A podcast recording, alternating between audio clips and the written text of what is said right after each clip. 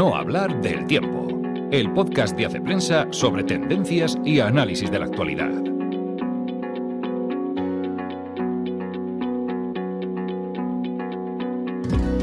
Hola amigos, una semana más nos encontramos en el podcast de Hace Prensa. Soy Ana Sánchez de la Nieta y este viernes no podíamos dejar de hablar de las elecciones generales en España que se celebran el domingo y hemos abordado en dos artículos las tácticas de los diferentes partidos para conseguir el voto joven y el voto feminista. Vamos a hablar también de un artículo que ha publicado Elena Farré sobre las medidas de diferentes países para alentar la natalidad. Y tenemos muchas pistas culturales porque hemos publicado una relación de ensayos para leer en estas vacaciones y porque se han estrenado dos de las películas más importantes del año el mismo fin de semana, Oppenheimer y Barbie. Y tenemos muchas cosas más que irán saliendo a lo largo del programa, así que vamos empezando.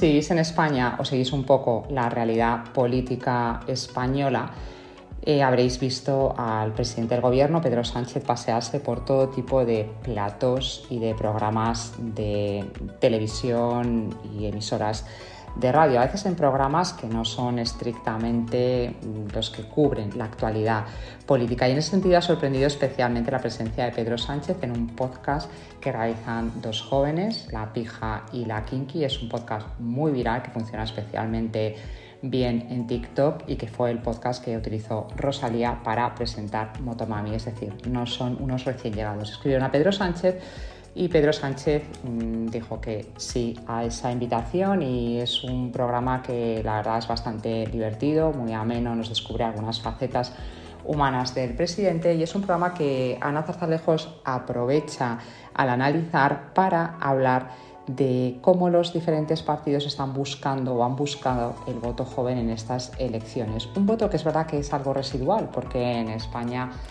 somos una sociedad muy envejecida y tiene más rédito electoral dirigirte a un electorado mayor que a los jóvenes, pero no deja de ser un buen puñado de votos y además desde el punto de vista del relato hay que dirigirse a los jóvenes por lo que conllevan de futuro y de progreso. Estoy hablando desde la óptica de los partidos y la comunicación política.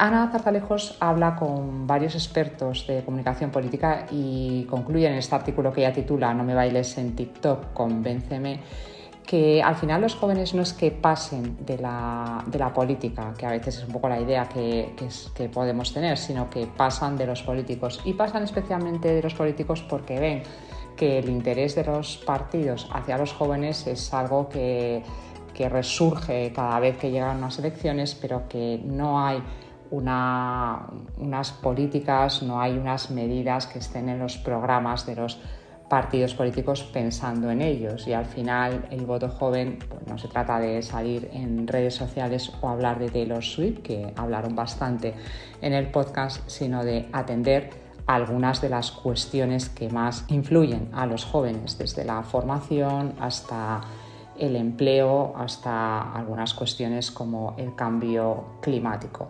Es un artículo muy interesante y que nos, nos habla, ya digo, de una realidad que puede ser residual, pero que tiene mucha importancia de cara al futuro.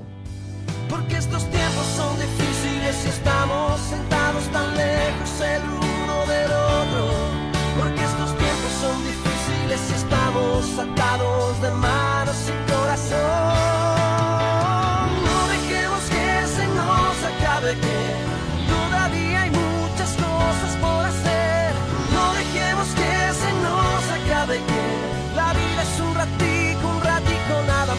Y si por una parte los partidos se han lanzado a por el voto joven, también se han lanzado a por el voto feminista. Y la razón es que un gran número de organizaciones feministas han pedido en estas elecciones el mm, voto nulo. ¿Por qué? Porque consideran que las grandes aliadas o tradicionales aliadas del movimiento feminista en España, que eran los partidos de izquierdas y que ahora serían eh, PSOE y Sumar, han traicionado al feminismo, al feminismo clásico, han traicionado especialmente por dos temas, la ley de solo sí es sí y la ley trans. Como consecuencia de estas dos leyes hay un gran número de feministas que han roto y que además han, defendido en redes sociales especialmente el voto nulo con el hashtag feminismo no vota traidores. Ante esta realidad, los diferentes partidos se han lanzado a por este voto feminista, algunos haciéndoles guiños al feminismo clásico, como el PP de Feijó,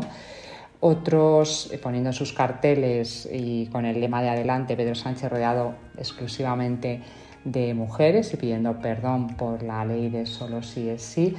Eh, Vox presentando un decálogo, bueno, 12 puntos mm, para luchar contra la violencia contra las mujeres y con algunos guiños interesantes con todo este tema de la, de la, ley, de la ley trans y también para, en cierto modo, paliar algunas declaraciones más eh, negativas y que confrontan a Vox con el feminismo y mm, sumar es quizá la formación que ha tenido una actitud más mm, extraña desde este punto de vista porque mm, han nombrado portavoz de feminismo a una mujer trans, Elizabeth Duval, además conocida por su acérrima defensa de, la ley trans. En este nombramiento muchos, eh, muchas feministas han visto una provocación y de nuevo una traición. En fin, veremos si, como ha dicho Echenique, esto es un boicot de cuatro mujeres que caben en un taxi,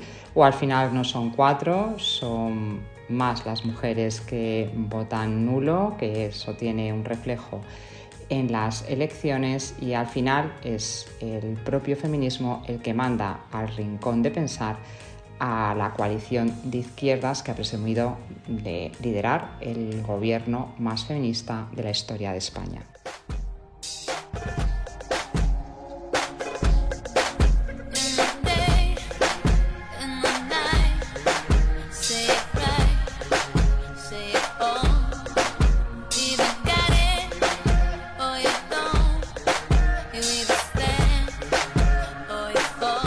Por último, Elena Farre ha escrito un artículo que titula El rompecabezas de la fecundidad. Y la verdad es que quizá estoy como tocada con este tema, acabo de volver de Tanger y ves la diferencia entre una sociedad, como ya decía la española, absolutamente envejecida y una sociedad con un recambio generacional mucho más claro, una sociedad en la que hay muchísimos niños y jóvenes.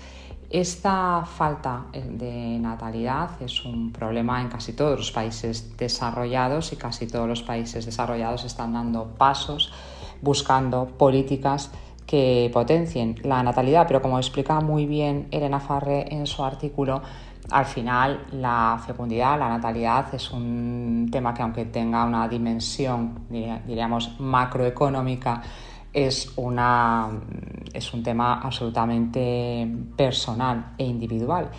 Y por eso, junto con unas medidas económicas y de incentivos que son necesarias y de mejorar la conciliación y mejorar el poder adquisitivo de los jóvenes, la estabilidad, el acceso a la vivienda, hay también algunos factores culturales. Y por eso Elena Farré realiza, es un artículo con muchos datos, eh, muy, bueno, me parece muy bien documentado y en el que habla de, esas diferentes medidas en los diferentes países y esa eficacia o no para una cuestión que es bastante determinante pensando, ya digo, en el futuro de los países, especialmente de los países desarrollados, que es donde esta natalidad es más baja.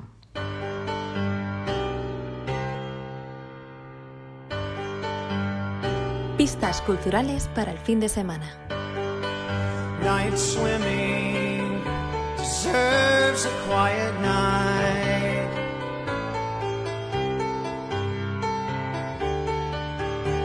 The photograph on the dash taken years ago. Y sois muchos los que, además de preparar la papeleta en el caso de España, estáis preparando sobre todo la maleta para iros o para irnos de vacaciones. Y por eso hemos publicado en Hace Prensa una lista de 10 ensayos que podéis meter en la maleta. No todos, pero por lo menos algunos. Yo me he quedado con algunos títulos. Por ejemplo, Himno de retirada de David Mamet, que habla sobre la cultura de la cancelación, filosofía andante de David Cerdá, que como su nombre indica, son, aborda algunas cuestiones filosóficas muy apropiadas para reflexionar y leer mientras uno da paseos por la playa o Desconexión de Roisin Kidberg, que habla sobre la experiencia de en las redes esta excesiva conexión a Internet. O el libro que se me va a llevar porque ya me lo he leído, pero sí que os lo recomiendo, del cardenal Julián Herranz con los recuerdos, con sus recuerdos eh, con Benedicto 16 y Francisco. He elegido cuatro títulos, pero hasta 10 ensayos tenéis en esa relación que hemos hecho pensando en vosotros y en vuestras vacaciones.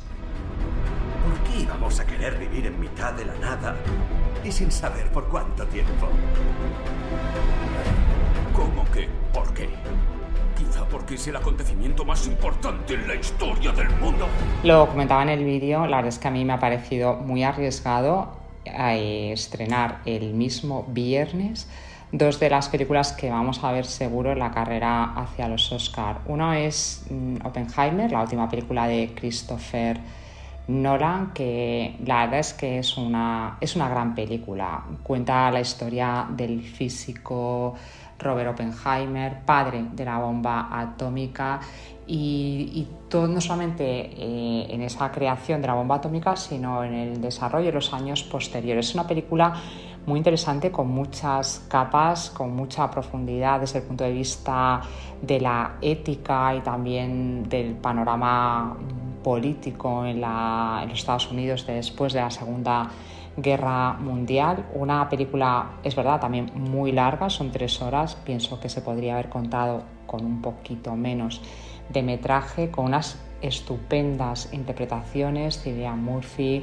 Emily Blunt, pero también Matt Damon, Kenneth Branagh, Florence Pugh, que es una película adulta, eh, oscura. Oppenheimer es un personaje complejo, un hombre mujeriego, bastante ambiguo, conflictivo. La verdad es que la película de Nolan, especialmente en el tramo final, es, es arrebatadora en su, en su narrativa, también con un montaje muy fragmentado que va y viene, pero por el uso que hace tanto del sonido como del color, es bastante fácil eh, seguir una trama que es compleja y complicada. Creo que es una de las películas que veremos seguro candidatas a Oscar a Mejor Película del Año. Jugamos a las Barbies desde que teníamos cinco años. Nadie descansará hasta que esa muñeca esté de nuevo en una caja. Yo de, Oppenheimer esperaba mucho, pero de quien no esperaba demasiado, mm, por no decir nada, nada no, porque Greta Gerwig, que es la directora de Mujercitas y Lady Bird, yo espero siempre cosas. Pero cuando me enteré que iba a dirigir Barbie, eh, pensé que se me iba a acabar el mito, porque como digo en la crítica que he escrito esta semana en Hace Prensa, nunca pensé que iba a poner, mm, a conjugar Barbie e inteligencia en una misma frase. Y sin embargo, Barbie me parece una de las películas más inteligentes de las que he visto este año. Cuenta la historia de la muñeca, en este caso estamos ante una Barbie estereotípica que vive en Barbieland, que es un país en el que todo está dirigido por mujeres, por Barbies, Barbie premio Nobel, Barbie presidenta, Barbie médico. Y nuestra Barbie hay un momento en que piensa la muerte, en la que descubre que tiene los pies planos y que ha empezado a, salir celulitis, que eso es imposible en una Barbie, así que tiene que ir al mundo real. Le acompaña Ken y lo que pasa es que Ken descubre que en el mundo real los Ken, los hombres, no son un accesorio como ocurre en Barbiland, sino que son los amos del mundo. Total, que Ken vuelve al mundo, vuelve a Barbiland dispuesto a imponer el patriarcado. Con este hilarante argumento, la verdad es que Greta Gerwig construye una película que a mí me ha parecido muy divertida, visualmente es una fantasía porque Gerwig ha querido construir los decorados en tamaño natural, así que la sensación de estar en una casa de muñecas, en un mundo de muñecas, es muy real para el espectador, es, ya digo, muy divertida. También tiene su carga de profundidad, hay un discurso eh, feminista, a veces un poco básico, pero también hay una crítica a un feminismo excluyente y hay una reflexión sobre el valor de la individualidad y al final eh, la necesidad de que hombres y mujeres construyamos la sociedad sin que nadie sea un accesorio del otro. Hombres, ahí está la, verdadera igualdad. Y además, una reflexión también muy interesante que ya aparecía en Lady Bird sobre las, relaciones materno-filiales. Margot Robbie y sobre todo Ryan Cosley está brillante, me parecen pocos mm, papeles más difíciles de interpretar que a, que a Barbie y Ken. Y ya digo, pienso que es una de las películas del verano, a mí me ha gustado muchísimo y creo también que la veremos en los Oscar porque es un guion bastante complicado y, y sin embargo, ya digo, divertido e ingenioso.